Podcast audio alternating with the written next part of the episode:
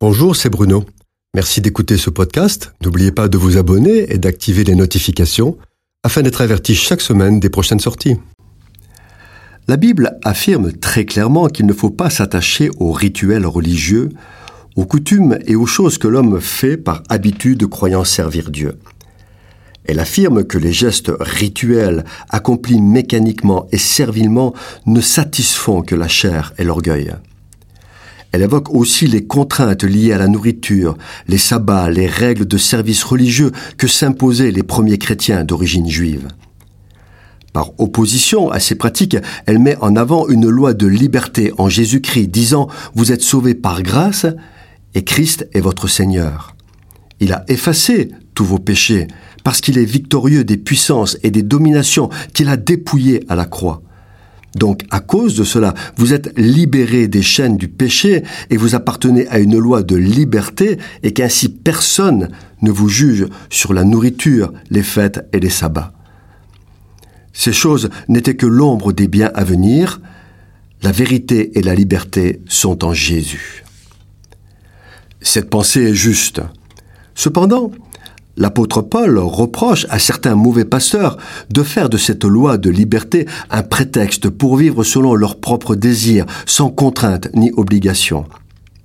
Il ajoute que si l'alliance dans le sang de Jésus est une loi de liberté, elle est aussi une loi de soumission et d'obéissance à sa parole. L'important, c'est le cœur avec lequel on accomplit les choses. C'est ce que Dieu rappelle par la voix du prophète Ésaïe quand il dit ⁇ Voilà le jeûne auquel je prends plaisir ⁇ Ce n'est pas un acte rituel que j'attends, mais une humiliation de l'âme.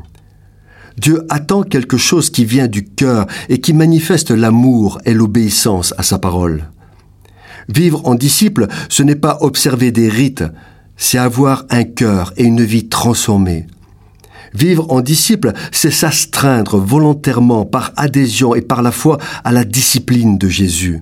C'est d'ailleurs ce que Paul rappelle très précisément dans l'épître aux Colossiens quand il dit et donne des ordres sur la manière de vivre que doivent avoir ceux qui prétendent être enfants de Dieu.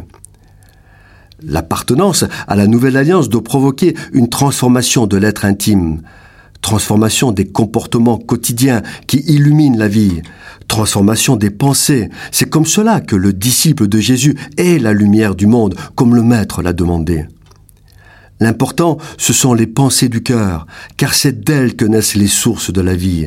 Ce sont elles qui incitent à l'obéissance des commandements de Jésus révélés dans l'Évangile, et notamment dans le Sermon sur la montagne.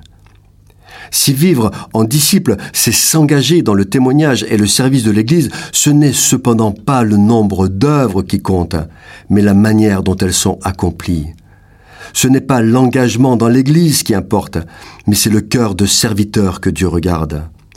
Et lorsque le cœur est droit et agréé de Dieu, le serviteur de Jésus trouve la joie, la paix et la bénédiction que son Maître veut lui donner en abondance.